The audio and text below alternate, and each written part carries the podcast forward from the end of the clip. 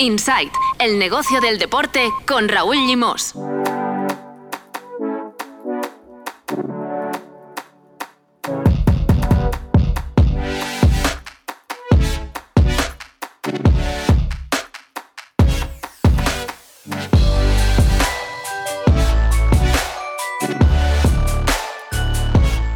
Muy buenas, bienvenidos y bienvenidas a Insight, el podcast de NSN Never Say Never dedicado al negocio del deporte. Hoy tenemos un capítulo cargadito, cargadito, que vamos a compartir como siempre con Marcos López y con el director de Tu Playbook, Mar Menchen. Vamos a repasar, por ejemplo, el interesante informe anual Money Football League de Deloitte Hablaremos también de una nueva compra del City Football Group, de la nueva estructura ejecutiva del Barça sin CEO, de la guerra del pádel y de la nueva marca de Kilian Jornet, N Normal. Y de propina, como siempre, documentales deportivos con Pau Michans. Hoy Golf, la peli Sebe sobre Severiano Ballesteros que se puede ver en Amazon Prime. Hola Marcos López, hola Marmenchen, ¿qué tal? Muy buenas. Hola, ¿qué, tal? ¿Cómo estamos? Muy buenas. Bueno, seguro que te gustará la recomendación que hace Pau, Marcos, porque tú eres un enfermo del golf. Sí. Y no sé si la has visto, ¿se No, no, no, pero ahora, según la citabas, ya estaba apuntando, ya estaba apuntando, porque pues quiero verla.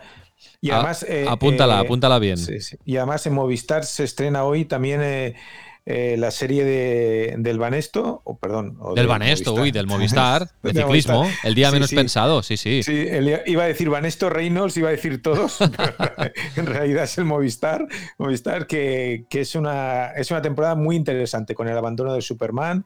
Me parece.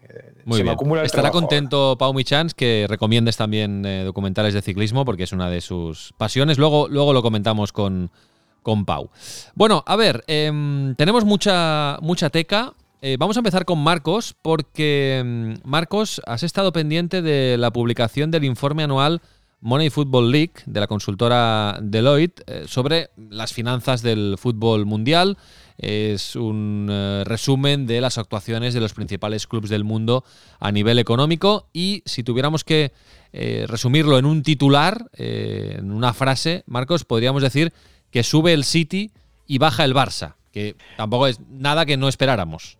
Sí, pero bueno, pero se constata a través de las cifras que el Manchester City es el club que más ingresos genera, el Real Madrid es el segundo, el tercero es el Bayern y el cuarto es el Barça. Pero para mí, y, siendo como la Biblia, y como bien conoce Mar y, conoces tú, el informe de Lloyd es la Biblia de, de, lo que es la capacidad de generar ingresos de los grandes clubes europeos, el resumen en realidad es que de estos 20 primeros clasificados, de estos 20, 11, 11 clubes pertenecen a la Premier. Solo hay tres clubes españoles, evidentemente, Madrid, Barça y Atlético Madrid, dos alemanes, Bayern y Borussia Dortmund, dos italianos, Juventus e Inter de Milán, un francés, Paris Saint-Germain y otro ruso, el Zenit de San Petersburgo. Lo que demuestra es que la riqueza está sin duda en la Premier, que la capacidad de atraer espectadores y de generar esa comunidad que es tan potente sigue estando en Inglaterra, donde por ejemplo tienes al City como primer clasificado, al United que sobrevive pese a su crisis deportiva horrible de 5 o 6 años donde ha perdido el rumbo, es el quinto club Luego tienes al Liverpool el séptimo, el Chelsea el octavo y el Tottenham, o el Tottenham, como decíamos los antiguos, el décimo. Eso demuestra la fortaleza que tiene eh, ahora mismo la Premier por encima de la Liga Española, de la Liga Alemana, que está mucho mejor organizada que, cualquier otra liga, y de la Liga Italiana y de la francesa, que la anomalía es el PSG y que si algún día desaparece el PSG, en el fondo está desapareciendo el fútbol francés de los grandes eh, argumentos económicos que sostienen al fútbol europeo. Claro, Marc, aquí diversas lecturas. Eh, la primera, pues destacar la primera posición del Manchester City por primera vez, que desbanca al Barça en este primer eh, lugar del ranking. Lo del Barça es normal, ya lo hemos ido comentando sobradamente en este podcast. Sabemos la situación que está atravesando el Barça y es normal que haya bajado algunos escalones en el, en el ranking. Y luego lo del, lo del United, que claro, mm, se puede mm, leer desde dos puntos de vista. Primero que es absolutamente normal que vaya bajando, porque a nivel deportivo no consigue levantar cabeza, no consigue eh, ganar la Premier desde hace nueve años ya, no consigue destacar en Europa. Eh, es normal que vaya bajando también a nivel eh, financiero, económico. pero por otro lado, aguanta bastante bien, sin tener grandes resultados deportivos. Es, es, una máquina tan heavy y se engrasó tan bien hace tantos años a nivel comercial, tiene tanto tirón en eh, Asia y en tantos mercados que al final también es digno de destacar que vaya aguantando eh, estar ahí entre los 10 primeros.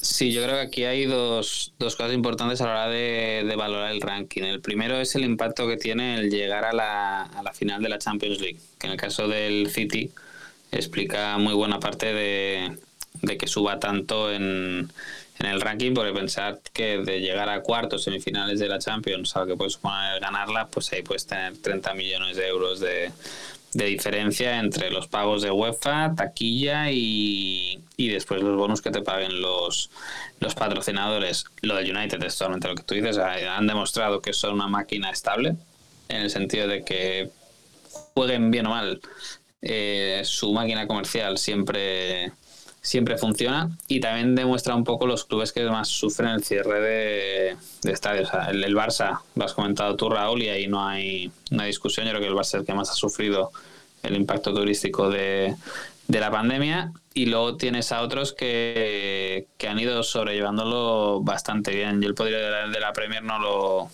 no lo podemos discutir. Yo creo que ese ranking va a ser siempre va a ser siempre así. O sea, yo creo que si miramos en cinco años o en diez ese ranking va a variar poco en cuanto a los clubes que, están ahí, porque fijaos lo que le ha costado al Atlético de Madrid o al Sevilla, pese a los títulos europeos, el ir escalando posiciones en estos rankings. Sí, sí. De los clubes ingleses, eh, como decía Marcos, hay 11 entre los 20 primeros y están todos los históricos, más Aston Villa, West Ham, pero es que a, mí el nombre que más me sorprende es un club histórico, ¿eh? Del siglo XIX. Pero, pero no, no, no. Es un equipo que, que ha estado entre primera y segunda durante muchos años, ¿no? Que es el Wolverhampton Wanderers. Es el, no sé, Mark, si a ti te sorprende la presencia del, de los de los Wolves entre los 20 primeros del mundo, ¿eh? o sea, de, eh, a nivel económico. Bueno, pensemos que ya tienen una muy buena base por el tema de, la televisión. Pensemos que con la tele eh, prácticamente cualquier equipo inglés está por encima de, de, cualquier equipo francés, de cualquier equipo italiano, bueno, de cualquier equipo de, las cuatro grandes ligas y casi que de la española también. Y si a eso le sumas que yo creo que los Wolves jugaron Europa el año pasado, creo que fue la Europa League que que la disputaron, eso ya te hace saltar muy mucho. Entendamos que es que en la Premier cualquier club de fútbol cobra mm, al menos 100 millones de euros por, por, la televisión y cada vez más se acerca a que el mínimo está en unos 140 millones de, de euros, que para que nos hagamos una idea, eh, eso puede estar siendo tranquilamente el doble de lo que cobra cualquier italiano, francés o alemán por, por esos mismos derechos. Es una burrada.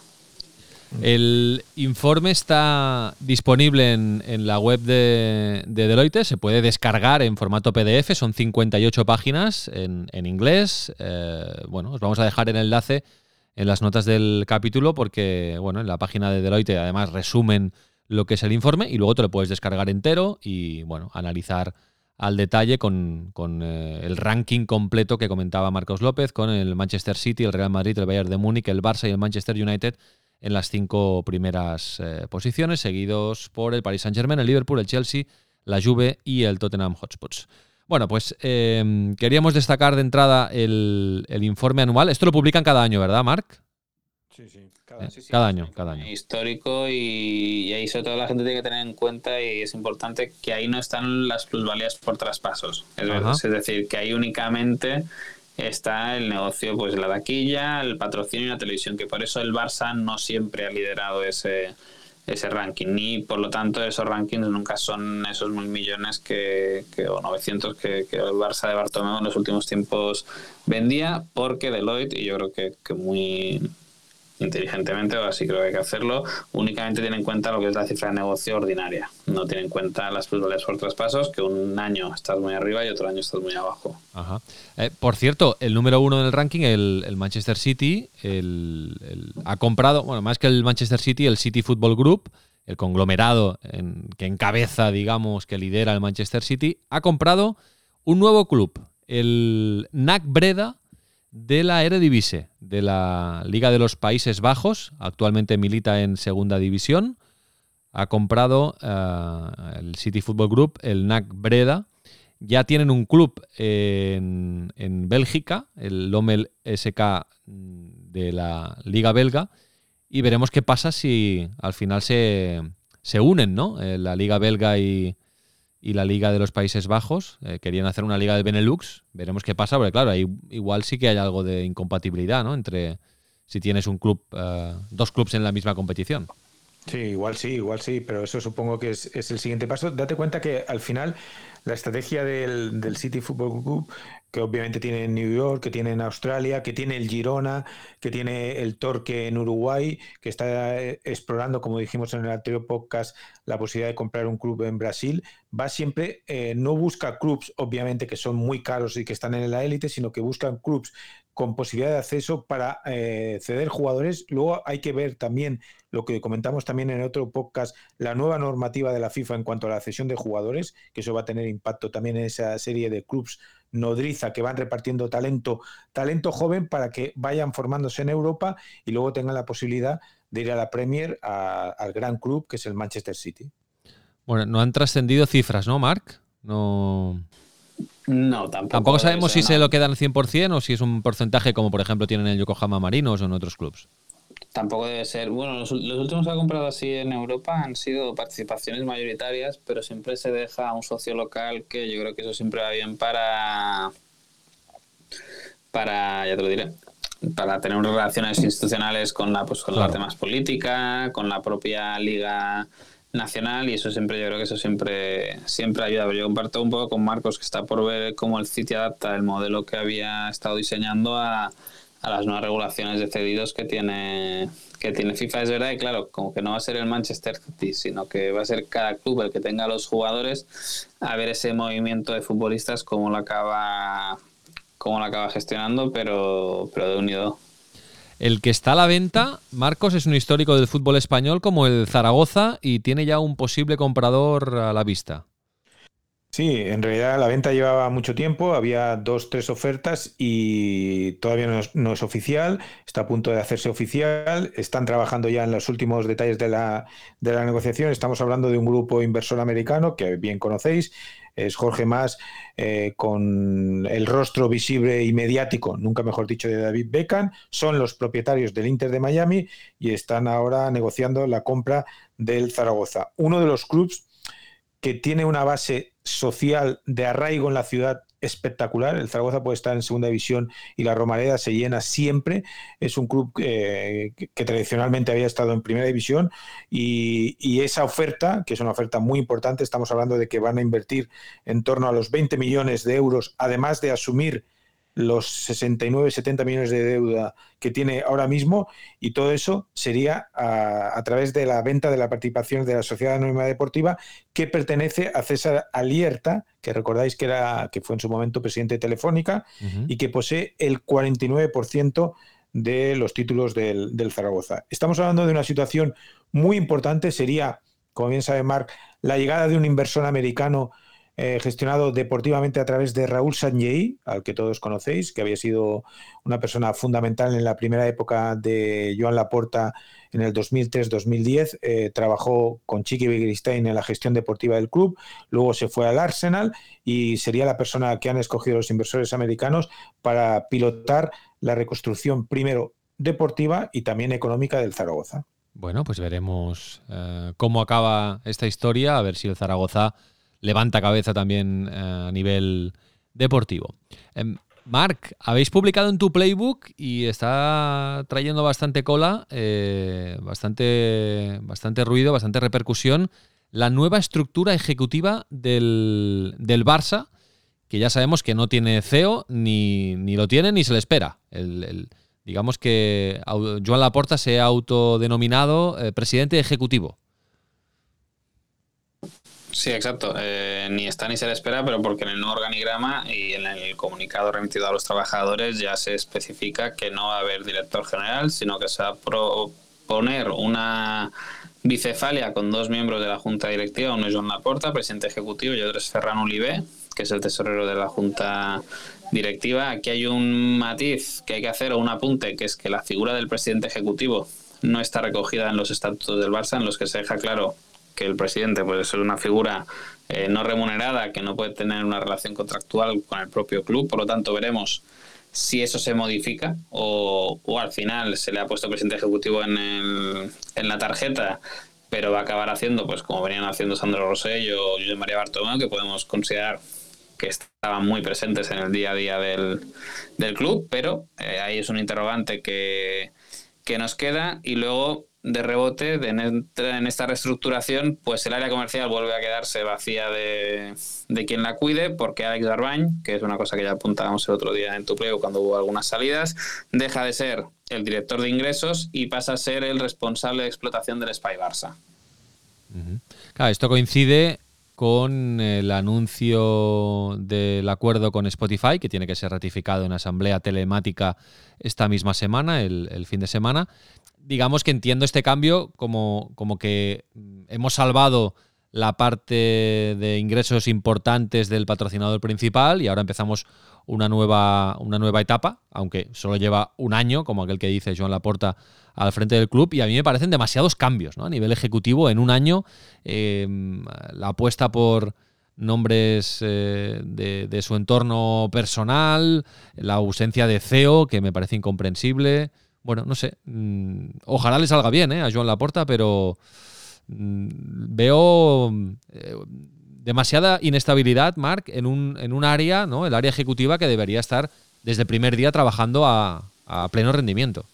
Yo siempre digo que a todos habrá que dejarles seis meses para que demuestren, oye, si más allá de la forma o, la, o el por qué han entrado en el club, pues tienen o no, tienen valía pero es verdad que, hombre, que a mí, por ejemplo, no me gusta que, pues, oye, que el responsable de compliance, que es el que tiene que velar por la independencia del club y la buena gestión, pues sea un socio del despacho de, un ex socio del despacho de Joan Laporta, que sea presidente de gente que entró por proceso de selección y se ha optado por otros perfiles que ven a su pasado histórico y entran pues por haber trabajado en, en otros clubes con el propio Joan Laporta o en su partido o en su antiguo partido político y sobre todo es, la inestabilidad, yo creo que de cara al sector. Yo entiendo que de cara al aficionado eh, esto puede casi quedarles igual y mientras esté y este Mateo Alemán, todo lo demás es, es, lluvia. Pero de cara al sector yo creo que, el mensaje que lanzas es primero de no tener claro qué modelo de gestión quieres para, para el club, de perder persona de contacto, en el sentido de que si tú ahora eres una marca,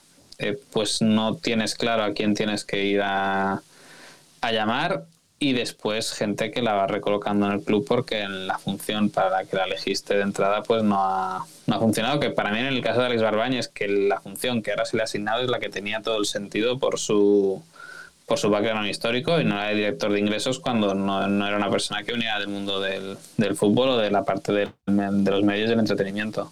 Que por cierto, ahora vuelve a estar en suspense, Marcos, la, mm. el inicio de las obras del Spy Barça en, un par de entrevistas este fin de semana en el periódico y en Mundo Deportivo, Joan Laporta ¿no? insinuaba que quizá hay que replantear el inicio este mismo verano porque ahora hay una crisis con eh, bueno, la, llegada de materiales para la construcción, por la guerra de, Ucrania, etcétera, ¿no?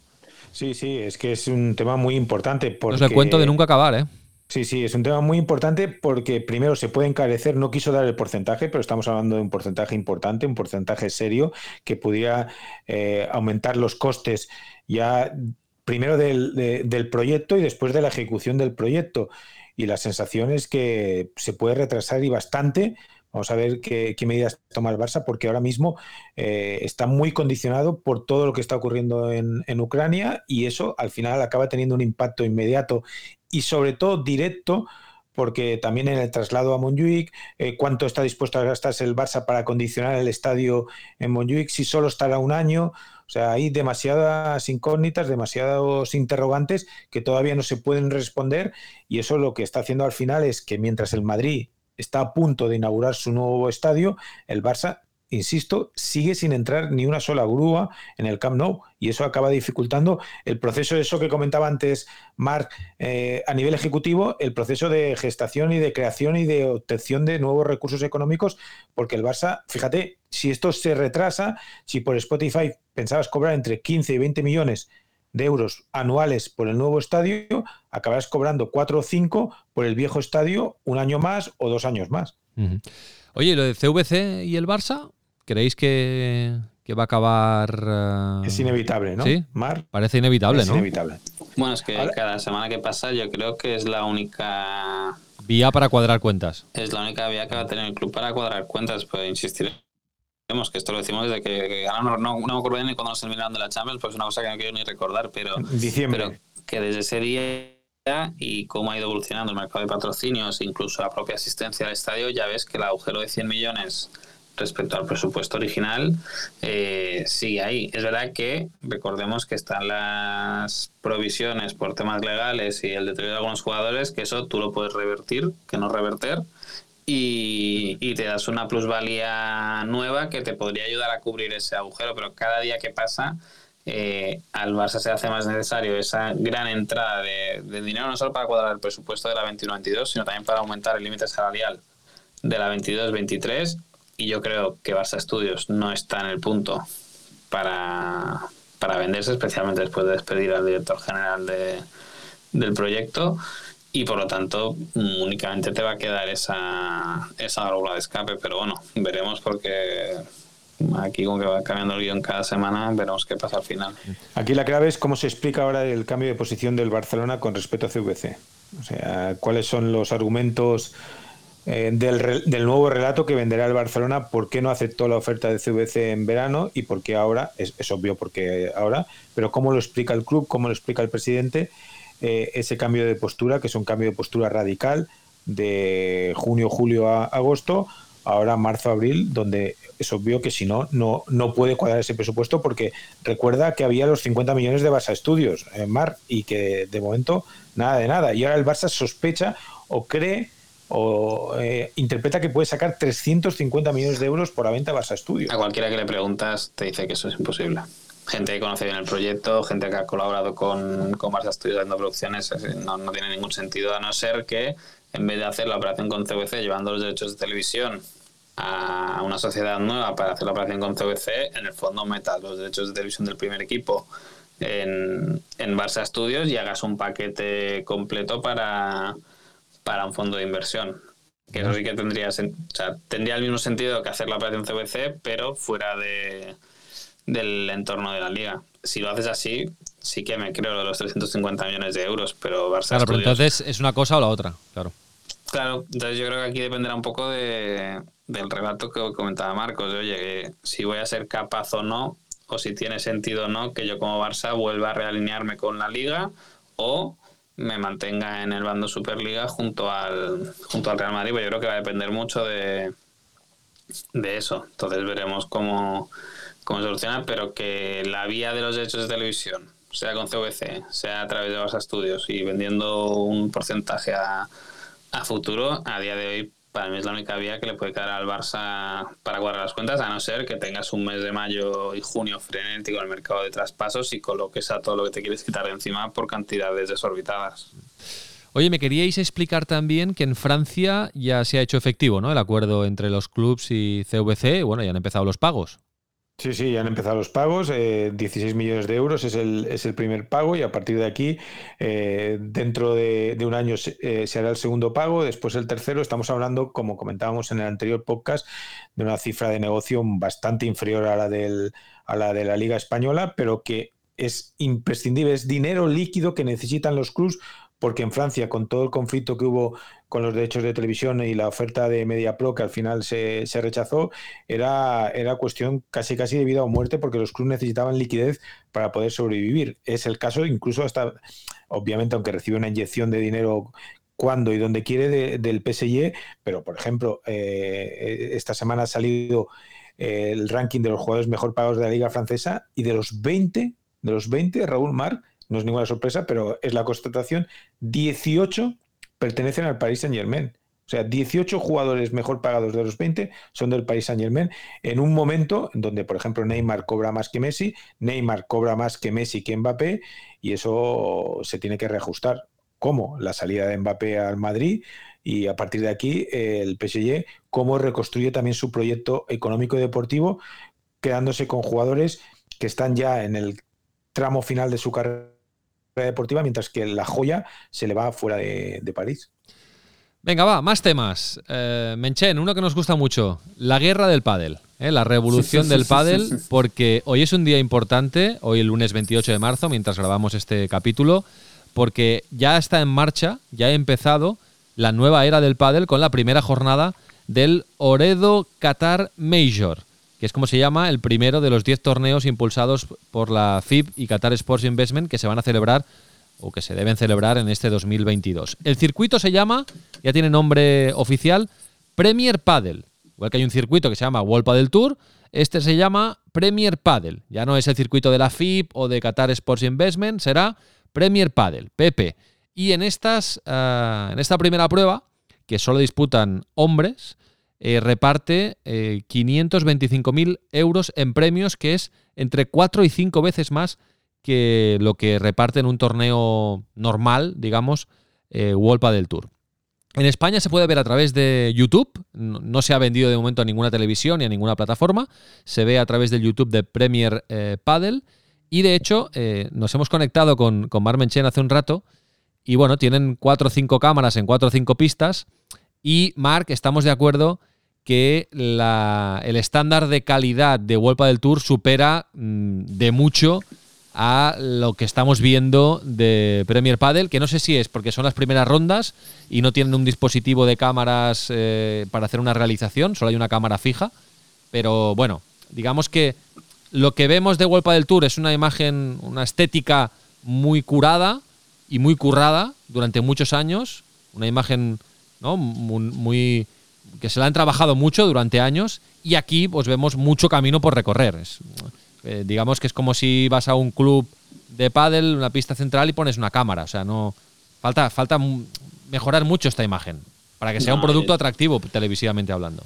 Es que final lo que comentábamos cuando hemos ido hablando de este tema, al final, oye, los ingresos que te da el torneo los puedes reinvertir en el producto audiovisual y en hacer que eso sea atractivo para que más gente se enganche, más gente lo vea, esto vaya creciendo o pues hacer lo que ha hecho Qatar, que es, oye, todo el dinero lo pongo a los jugadores para que de momento lo que hagan es venirse conmigo y dejar y dejar lo anterior. Pero yo creo que miras la puesta en escena de una cosa y, y la otra y es que no hay, no hay color. O sea, pillarme una cámara fija de calidad baja eh, puesta en lo alto de la pista y, y, sin comentaristas ni nada por el estilo, no me parece que sea lo mejor para la promoción del pádel a nivel a nivel internacional. Y aquí planteamos el debate la otra vez, que oye, me parece muy lícito que los jugadores quieran irse al que más lleno le da, le da ahora mismo, pero entonces estás pensando en el corto plazo y no en el, en el largo plazo y la sostenibilidad del deporte a nivel global. Pero es lo que tú dices, ya a lo mejor hay que esperar a ver un poco cómo avanza el torneo, pero de momento, oye, pues irán mejorando. visual es muy justita. Sí, irán mejorando y veremos en las rondas finales si hay otro tipo de pista, si hay otro tipo de, de estética, eh, digamos. Porque esto, Huelpa del Tour, sí que se lo ha currado durante muchos años y ahí tenía un. era uno de sus puntos fuertes y, con mucho mérito.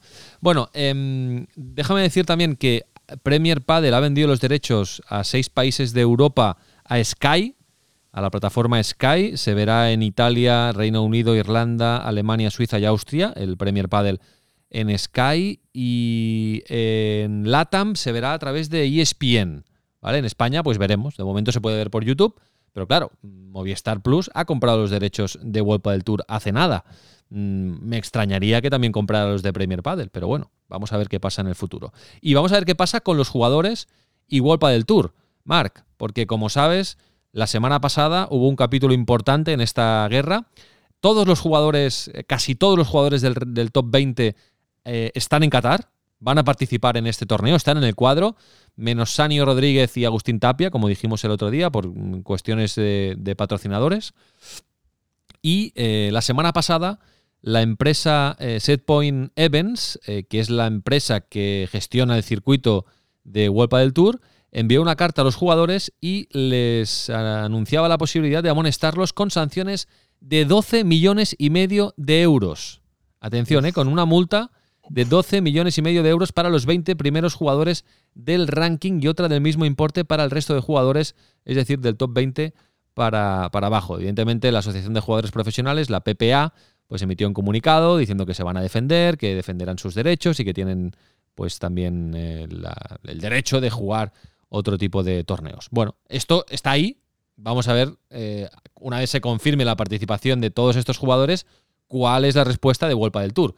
Pero bueno, Marc, esto está abierto, ¿eh? la partida está ahí y las amenazas y la relación entre Vuelta del Tour y los jugadores es eh, realmente muy, muy tensa. Y eso que este fin de semana, por ejemplo, se ha jugado el, torneo en Vigo, que ha ganado Paquito Navarro y Martín Dineno, y bueno, pues ahí han tenido que convivir jugadores y Vuelta del Tour.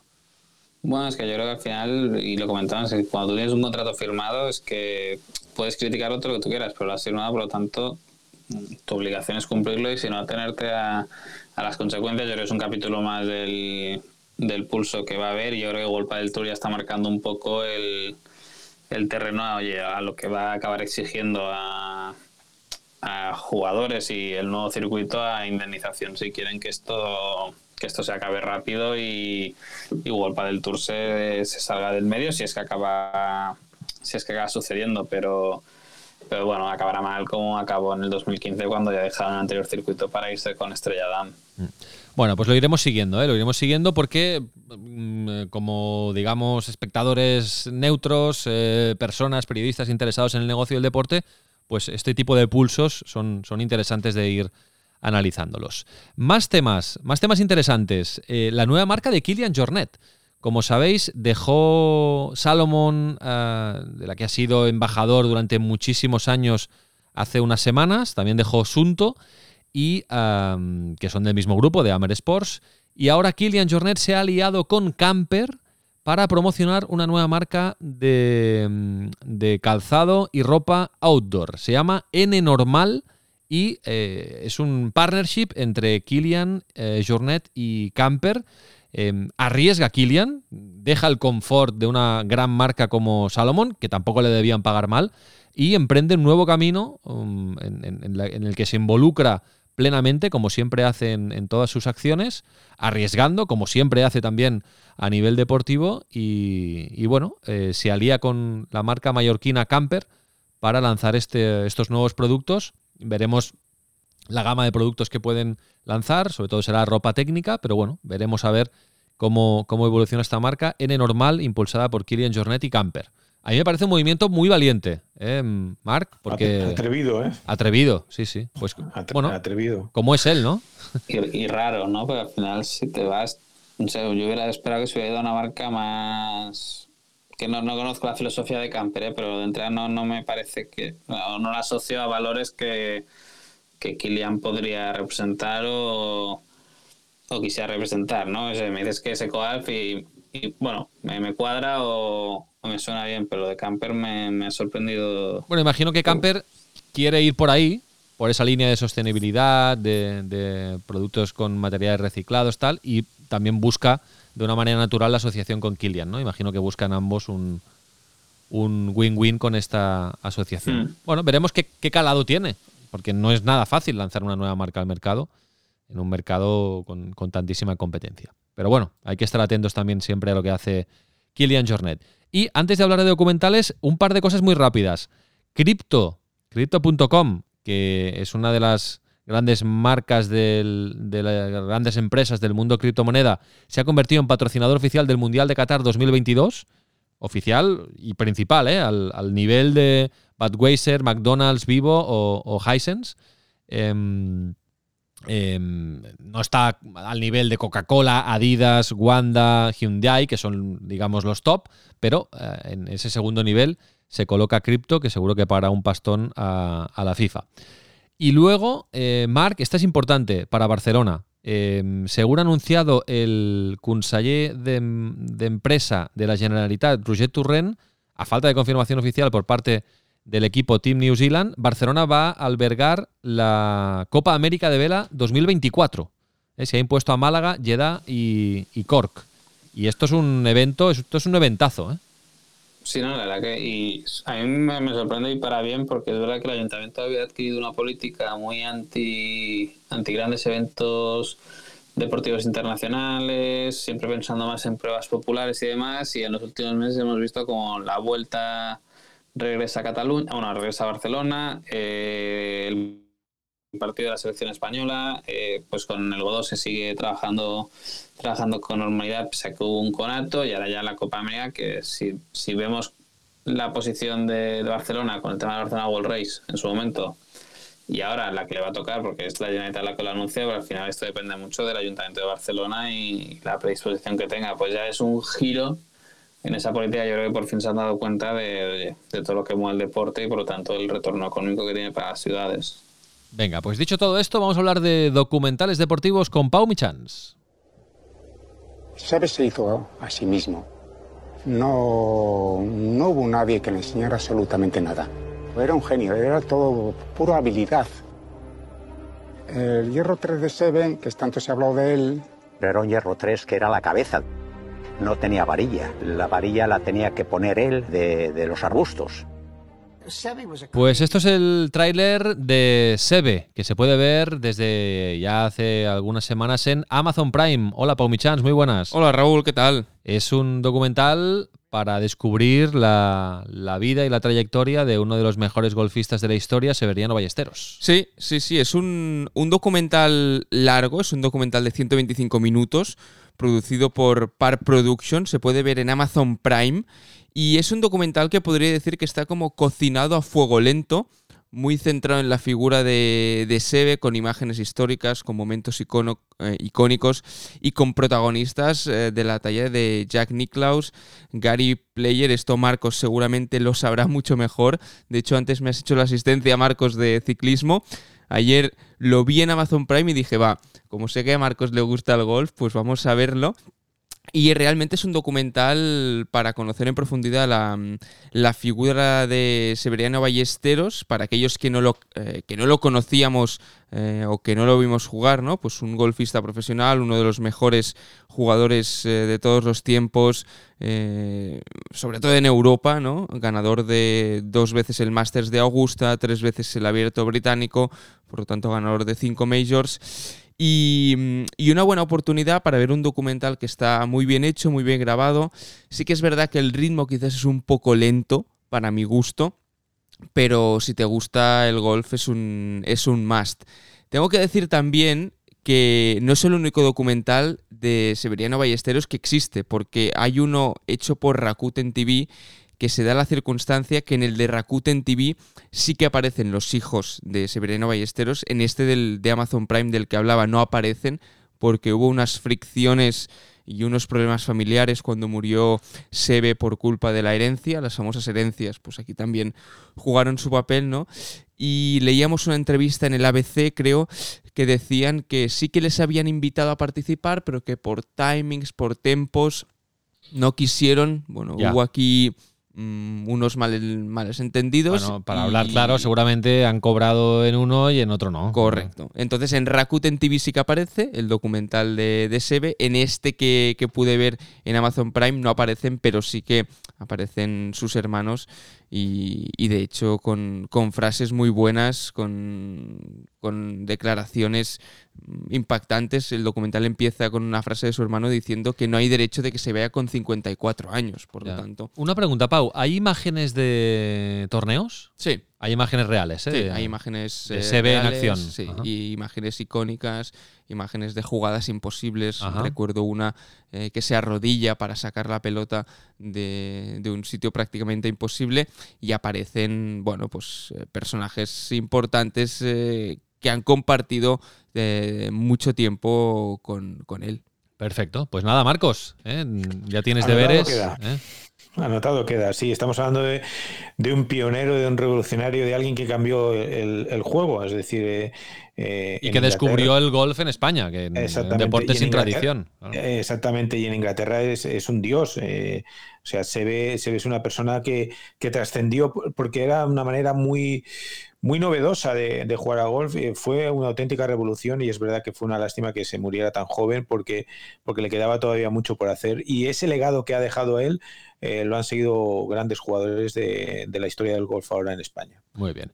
Y recordar que hoy empieza, como nos decía Marcos al inicio del capítulo, eh, hoy vuelve el día menos pensado. ¿Ya con todos los capítulos? Eh, cuatro capítulos. son cuatro, ¿eh? Son cuatro capítulos. ¿En Movistar y en Netflix o en pues Netflix? aquí me pillas, pero creo que este, no sé si solo en Movistar esta vez, ¿eh? Sí, es que me suena, ¿no? Que después de la segunda dijeron que solo iban a hacer la tercera en Movistar. Aquí sí que no sé exactamente dónde En Movistar seguro y en Netflix... Vamos a eh, buscarlo aquí online, a ver si lo vemos. A mí me parece que, que esta tercera temporada solo va por Movistar. ¿eh? Es que también era un poco raro esto de, de- de, eh, estrenar simultáneamente. Sí, sí, solo hay dos temporadas en Netflix.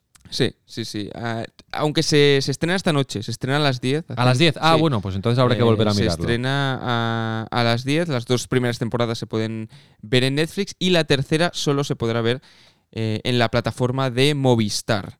Por lo tanto, en principio solo se podrá ver Vale. en, en Movistar. Pinta muy bien esta, esta tercera temporada. Cuatro capítulos muy centrados, como decía ya Marcos al inicio del capítulo, en, en el episodio de Miguel Ángel López en la vuelta. Es el gran, eh, el gran punto crítico de, de esta temporada, menos en Tour, menos en Giro. También hay una parte del equipo femenino de Annemiek van Vleuten, que el año pasado ganó el Tour de Flandes. Es la primera gran clásica que ganó el Movistar y lo hizo con el equipo femenino. También tendrá importancia en esta nueva temporada y yo personalmente me las voy a tragar enteras eh, y, y seguidos. Seguramente No mañana ya las habrás visto, ¿no? Eh, Es posible, es posible. Depende de lo que tenga esta noche, pero es muy posible que, que cuando empiece es que Sí, sí, a mí va también. caer, va a mí- caer entero. A mí también me, me gusta mucho, no creo que las vea mm, tan rápido, pero cuando pueda Es que está me muy bien pondré. hecho. Yo he visto. Marcos, últimamente, eh, este fin de semana, he visto eh, un informe plus, el, el que se estrenó el jueves pasado, dedicado a Mateo Laoz, al Yo árbitro también, español. Yo también lo he visto. Mateo Laoz detrás del árbitro. Bueno, bien, bien. ¿eh? Mm, Salen familiares suyos, eh, compañeros de, de arbitraje, los líneas que le acompañan, ¿eh? los asistentes. A mí me Eh, interesa mucho cuando pone bien. el foco en el equipo, en el equipo que, que hay a su alrededor. Sí. Nutricionista, Sí. psicología. Sí, sí, yo flipé con eso. Sí, sí, sí, sí. Sí. Sí, sí, parece mentira lo que hay detrás de un árbitro, ¿eh? es verdad. Sí, sí. Ahí me falta quizá un poco más de seguimiento día a día, ¿eh? un poco más de insight ¿eh? de esa parte. Pero, pero bueno, bien, bien, bien. Está muy bien como, Sí, sí, como sí. todos los productos que hace Informe Plus. Y ahora leías, precisamente volviendo un poco al día menos pensado, sobre lo que decíamos de Netflix para acabar de, de- de afinar. De momento se podrá ver en Movistar Plus, pero leo que tras unos meses de exclusividad, es Claro. decir, se estrenará en exclusividad en, en Movistar Plus, después seguramente dará el salto a otras plataformas. Una segunda ventana eh, de, Sí, sí. de estreno. Muy bien. Perfecto. Menchen, ¿algún, ¿alguna recomendación? ¿Has visto, has podido ver algo? Bueno, yo sigo con. No es deporte, deporte, es The Shop. eh, la serie de entrevistas de, de Interrupted, de la productora de, de LeBron James, que mezclan deportistas con raperos, con cómicos, actores y tal. Y la verdad es que es- tengo que decir que son bastante interesantes. Son capítulos muy cortitos de 20, de 20 minutos. Pero, ¿dónde lo- dónde lo ves? Esto está en HBO.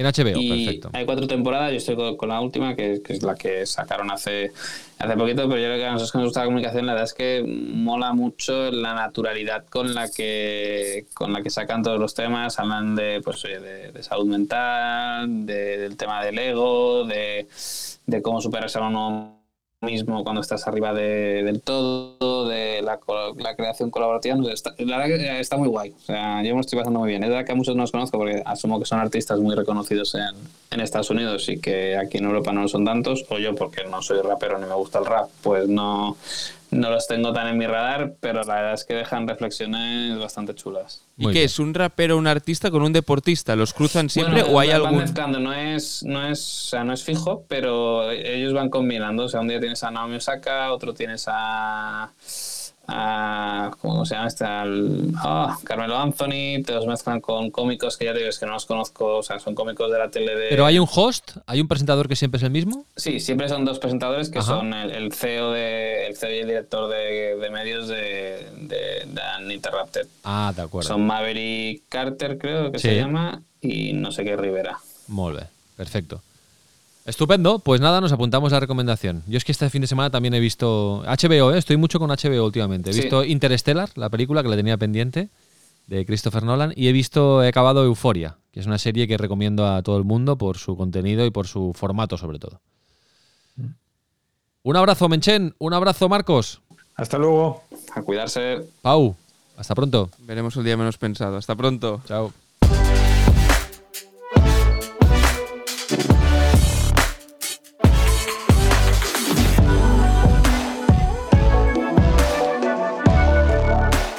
Lo que siempre has querido saber sobre la industria del deporte. Insight, un podcast de Never Say Never.